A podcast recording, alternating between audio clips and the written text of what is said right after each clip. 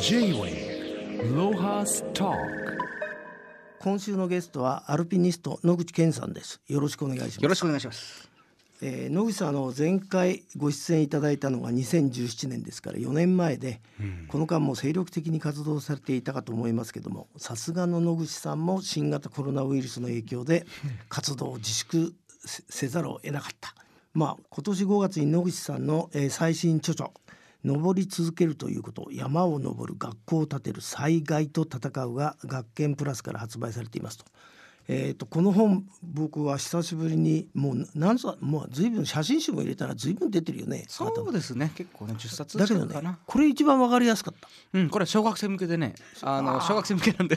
いやいやでも大人が読んでも、はい。野口健が何者かと、はい。あと君のこう若い時のさ、うん。悩みとか、うん。いじめられっ子がうん。ここまで来たってひ非常に面白かったんだけど、これはあれですか？こう何年ぐらいかけて書いたんですか？これはですね、あのまあ去年コロナでまあ活動がほぼ全部止まるじゃないですか。でそこでどうしようかなと思った時にやっぱりじゃあ本書くのってすごく時間もかかるじゃないですか。うんですからあのコロナ前はねなかなか書けなかったんですけど。あまとまった時間が取れなかった。うんやっぱ1年ドカンと時間が空いたので、うんじゃあその時間で何をしようかなと思った時に子供向けの本書いてみようかなと思ったんですよね。うんうんでもあの、まあ、子供向けってさルルビが振ってあるからそう思うだけではい。中身はさ大人が読んでもさ、うん。まあ本当に感心するばかりでえこの中にもーはい。野口さんがさこう引き返す時のはい。勘みたいな野生の勘みたいな話があるよね、うん。それ少し話してくれる、はい、あのでマナスルの時もそうだったんですけどあのそのこの間2年前に行ったマナスルで最終キャンプまで入ったんですよ、うん。ベースキャンプからこう順調に一個一個進んで、うん。ただ天気はやっぱ良くはなかったんですよね、うん。でやっぱ今温暖化の影響で、うんもう雪が降るんですよ。上の方も、うん。で雪じゃなくて、まあ、あとベースキャンプの方だと雨になるんですよね、雨、うん、5000メートルでも雨になるんですよ。へえ。でそのモンスーンっていうのがあってあの雨季ですよね、はい。でそれが明けた頃に僕らがヒマラヤに入るんですけど、うん。大体これが9月の上旬頃にモンスーン雨季が明けるんですよね、うんそれが結局10月上旬までモンスーンがひ引きずったんです。やっぱあったかいんですよ。なのでもう雪崩の嵐の中でこう登っていってはい なそんな簡単に言うけどすごいね。いやちょっと久しぶりに覚悟しました。はあ。のあこれはやばいなと思いながら、うん。とぜ行けば100%死ぬっていうほどでもないんですけど、うん。微妙に嫌な感じでこう登っていって最終キャンプまで行ったんですね。でベースキャンプからあ最終最終キャンプから先はもう8,000超えるので、うん。そこで悪天候になると、うん。なかなか帰ってこれない、うん。ギリギリのところに最終キャンプあるので,、でそこそこテントの中で行くか行かないか。ただ頭の中のこう映像を探した時にうん。片道は見えたんですよ、うん。山頂にはいる。うん。と思ったんですね、うん。ただまた夜中ずっとテントの中でずっと考えてたら、うん。登頂した後にベースキャンプにいる自分の姿がねイメージがつかないんですよ。なるほど。脳みその中で。うん。で僕は大体いつも、えーこの登頂してる自分のイメージと、うん。ベースキャンプまで生還ベースキャンプで生還できてる僕のこの2つの映像が見えた時にはうん。行くと決めてるんですね。なるほど。で片一方しか見えなかったんです、うん。頂上にいる自分しか見えなかったので,、うん。で降りようって言った時にはい。もうシェルパはもう激怒しましてねはあ。やっぱ苦労してそこまで行ってるんでへえ。でもう最終キャンプからマナスルは6時間で頂上なんですね。うんだ本当近いんですよ。うんと中国隊とかいろんな隊がやっぱり同時に上がってきて、うんみんな行く行くと言ってると、うんみんなが行くから大丈夫だってシェルパ言うんですね。それ関係ないもんね。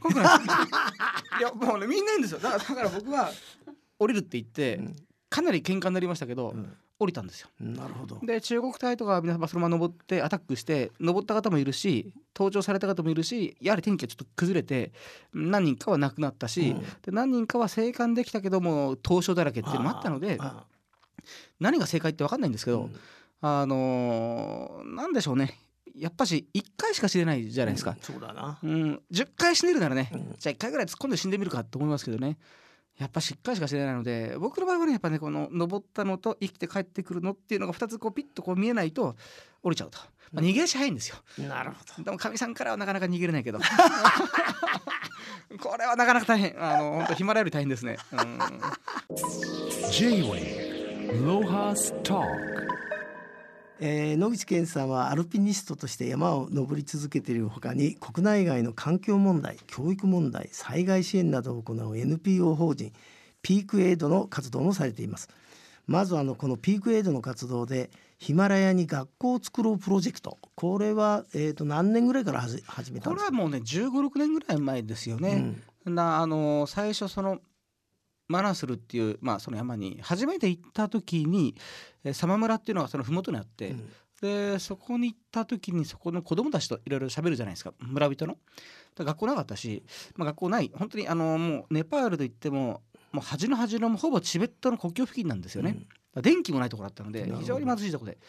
でその時に子供に何気に、ね「みんなの夢って何?」ってこう本当に軽い気持ちで聞いたんですけど、うんきょとんとしててうんで一緒に行ったシェルパが「その夢って何?」という質問の多分意味がないって言うんですね。うんそういう概念がないと考え方が。うんやっぱそのでテレビもないし表のじこと何も知らないわけじゃないですか本当にもう荒れ地の中にポツンとあるちっちゃな村だったんでね、ですからその時にそっか夢を見る子供が夢を抱くっていうのは例えば絵本だったり本だったり、なんかそういういろんなものを吸収してワクワクしたりとか、そういうところで夢を抱くのかなってふと思ったんですよね。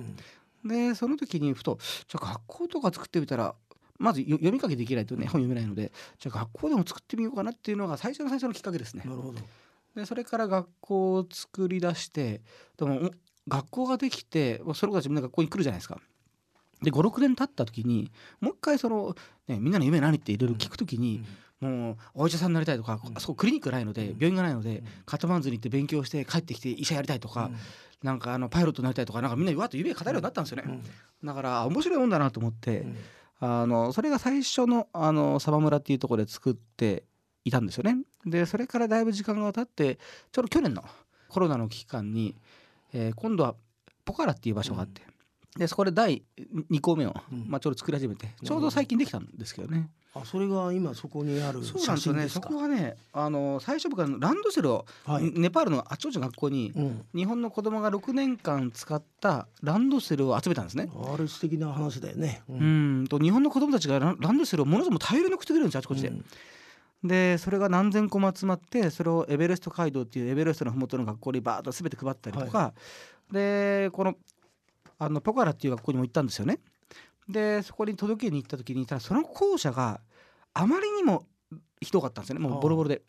で校長先生と話を聞いたら、うん。そこの校長先生が、まあ、そこの地域はこれ表現が難しいんですけどカーストってネパールまだ根強いんですよね。ですね。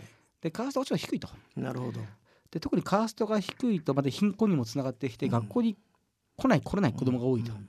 でそういう学校家を回って、うん。あのうちの学校に来てくれっていうことであの集めてたんですよね。なるほど。でそれに対してやっぱ偏見もあるし、うん。まあ、差別もどうしてもまだね、うん。あのありますのでね、うん。校長先生の家の木はみんな夜中に切られたり嫌がらせもされながらなるほど。その校長先生はそのカーストの差別と戦ってたんですよ。なるほど。っていう話を聞いたんですよ偉いねそいつ。はい、で僕そこでなんかすごくなんか感じるものがあって、うん。だったらこの学校をもうピカピカに建て替えてもう誰しもがこう羨ましがるようなうん。憧れる学校にしようっていう話をしなって、うん。それから去年1年かけて作ったんですよね。へ。え。だから元は元はどれだけボロかったかっていうとこの写真のこれでそれをですね骨組みだけ残して全部まああのあのもうほぼ建て替えで,、えーすごいじゃない。で今こうなった。綺麗だね。で、へえ。ーでそのグラウンドもなかったので、えうん。この下にあの結構大きな人工芝のグラウンドを作って芝生がある学校なんてありえないもんね。ありえないです、ね。これはここの地域でも人工芝はまずないので,、ねで非常にでトイレが、うん。もうトイレが汚かったんですよ。トイレを徹底的にきれいにしようっていうことで、うん。あとは、うん。あの手を洗う習慣ってないんですよね、うん。だから学校中に蛇口を作ってなるほど。でとにかく朝手洗う、うん。でトイレで手洗う。であとは掃除。うん。あの自分たちのトイレとかをうん。自分たちが掃除すると、生徒がね。うん。で日本の学校それやるじゃないですか、はい。で海外はねせ子供たちが学校の校舎を清掃するってあまりないんですよ。イギリスもなかったし、はいあのそれは清掃員がいて清掃員がいてうん。ねと日本の学校は教育の中で子供たちが廊下とか教室とかトイレを掃除するじゃないですか、うん。あれ素晴らしいと思うんですよね、うん。でそれをこのネパールでやりたいという話をしたらなるほど。すすごく校長先生もそれやろうということでだから今今今みんなでせ掃除してる。まあその日本の教育のいいところをね取り入れていこうということでなるほど。今始まったばっかりですよね。J-Way Lohas Talk あとさこのヒマラヤに森を作ろうプロジェクトっていうのははい。この話をちょっと教えていただけますか？これはですね、うん、やっぱしこの様村っていうところで、うん。まあネパールはもうみんなみみんな木木を切っちゃったんですよね。そうですね。本当木を切っちゃって、で、まあ焚き木にしちゃうあとは、えーチベットの国境があるじゃないですか、うん。で、まあ、中国から買いに来るのでそれを売っちゃったとあか、ーそう売れるんだ。売れるんですよね。じゃあ切っちゃうよね。うん、あのチベットが木ないんですよね。ね。ネパール木あるので、うん。それを切って、うん。こっそりあの国境を越えて売っちゃうわけですよ、なるほど。でそれもあるし、まあ、自分たちの生活の先切りに使うっていうね、だから本当もう切りっぱなしで植えるっていう文化がなかったので、うん。本当に、あのー森がないくなってるんですよね。それは分かってましたけど、ただ僕森を作るってゴミ拾うのは簡単だけど森作るの簡単じゃないので、大変だよね専門知識ないし。う、ん。で森を作ってほしいっていうねうん。声はあったんですよ、あの村からも。森かちょっと森は勘弁してくれと思いながら、うんで住友林業さんの会長の方となんかその対談した時に、うん。なんかその話をポロッとしちゃったんですよ。うん。そうしたらマナスら日本隊が初めて登った山じゃないですかってその会長さんがおっしゃるので。お、いいね響きが。うん、まあそれはそうですって言ったら「ん？我々スミリスミリンはね世界で森を作ってると」でマナスルの日本隊が初めて登ったあの時の我々はうん。戦後っていう言葉が終わったと。なるほど。自信を持ったと。そのマナスルの麓でうん。我々の技術でねうん。森ができたら君それ素晴らしいねってなんか乗っちゃったんですよね。あいいね。もう乗っちゃったと思ってでうちのその専門家紹介するって話になって、で専門の方になったらその方も「夢がありますね」とか言ってもうみんな目がああの方々やっぱ専門家なので目キラキラするんですよそれでね住友林業ってそういうやつ多いんだよ。純粋なんだね。のもうほんと目キラキラしちゃって、はい。で僕も引くに引けなくなって、はい。じゃじゃじゃじゃあやりましょうみたいな話になって彼ら本当そのわざわざ様村まで通ってくれて、うん。何年もかけてその土壌調査うん。菌が残ってるか。でうんかつて森があったところにその木の菌が残っていれば再生しやすいんですって。なるほど。でそれを調べたら菌があった。ああそういけるとなって、うんでそこからその、えーあそこにお寺がちょこちょこ残ってて、うん。お寺の周辺は木残ってるんですよ。なるほど。日本と同じであの寺の中の木切んないんですね。うん。でそこの種を採取して、うん。で苗木センターを作ってみたら育ってそれでじゃあ5万本やろうって話になって、今3倍もうねもうそうそうこの5万本クリアするんですけどすごいね。うん、これが今わっと広がってじゃあもうさらに5万本だトータルで10万本やるかって話になって。で村人みんな盛り上がって。やってるんですよね。J-Way Lohas Talk でもなんかこのん野口君のこの本にも書いてあったけどさその苗木が出てくると薬が食っちゃうって問題があるんでしょ？役が大変で。あヤクってあの毛の長い牛いやです、あの、うん。皆さんはあいやヤギみたいなやつな。ヤギっていうか牛の巨大な、うん。牛のうん毛の長い、まあ、ヒマラヤにいる牛ですね。でこあれ牛なの？あれ牛なんですよ。あ。牛なのじゃあはい。父をみんな必要なんだ。父必要だしあとは荷物を運ぶ時。あキャラバンとかってほらあのキャラバンでみんなに、そあのヤクが荷物運ぶんですね。あ、うん、まあ、要は貴重な生き物なんですけど、ね、放牧してるじゃないですか。うん、でせっかくこう何年もかけて育つ内容を植えてもあいつらがむちゃむちゃ食べるんですよでしまったと思って。でそれでこ今度柵全部柵を作ってこれで。それも大変だね。すごい遠いところなのであキャラバンすると10日かかるんですよ。あの陸路で。あなるほど。だからもう柵をやるだけで400万500万かかるぞって話になって。うん。で安倍良財団っていうのにあってですね、でその方とが「じゃあうちから全部出すよ」って言ってくれて、うんそれで全部フェンスを全部今囲ってですね。はうんただ役は最初苦労しましたもうあそこにもうシェルパーで村人にあそこに焼肉屋作っても役の食べ放題やろうとか言ったけどダメだって言うし、うんうん、やっぱ殺しちゃいけないって言うしね、うん。まあそれはそうですよね。あ、うん。うん、でもあれだねヒマラヤだとやっぱり空からは来ないんだ。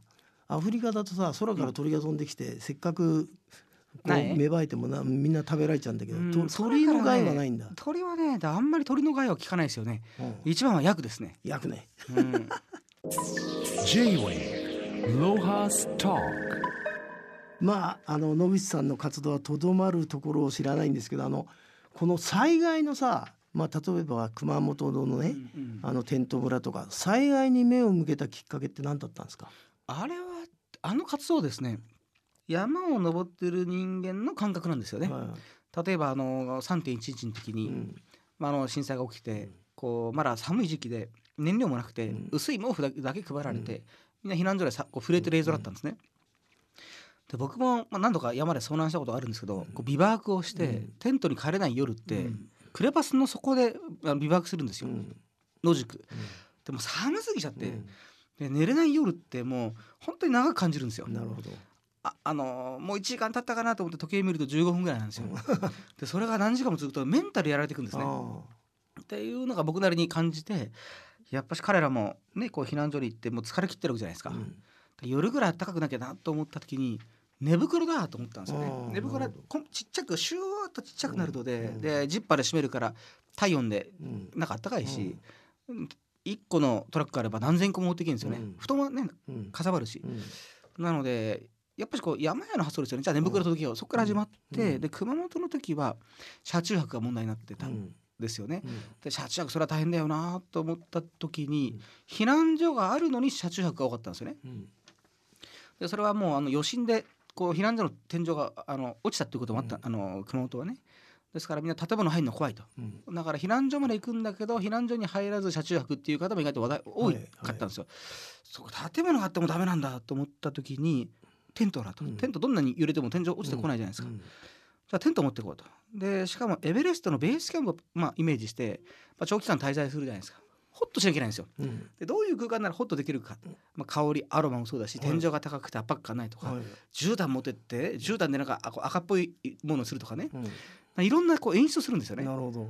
でそういうのをどういうふうにどういうベースキャンプならホッとできるかって考えながらずっとやってきたので、それをそのまま避難所あのあの被災地にうん。エベレストのベースキャンプをそのまま持っていけば、なるほど。避難所として通用するんじゃないかと思ってできたのがテント村だったんですよね。はあ。だからまあ山屋の発想です。いやいやいやでまあやっぱり山屋のその経験が非常時こそ生きるわけですね。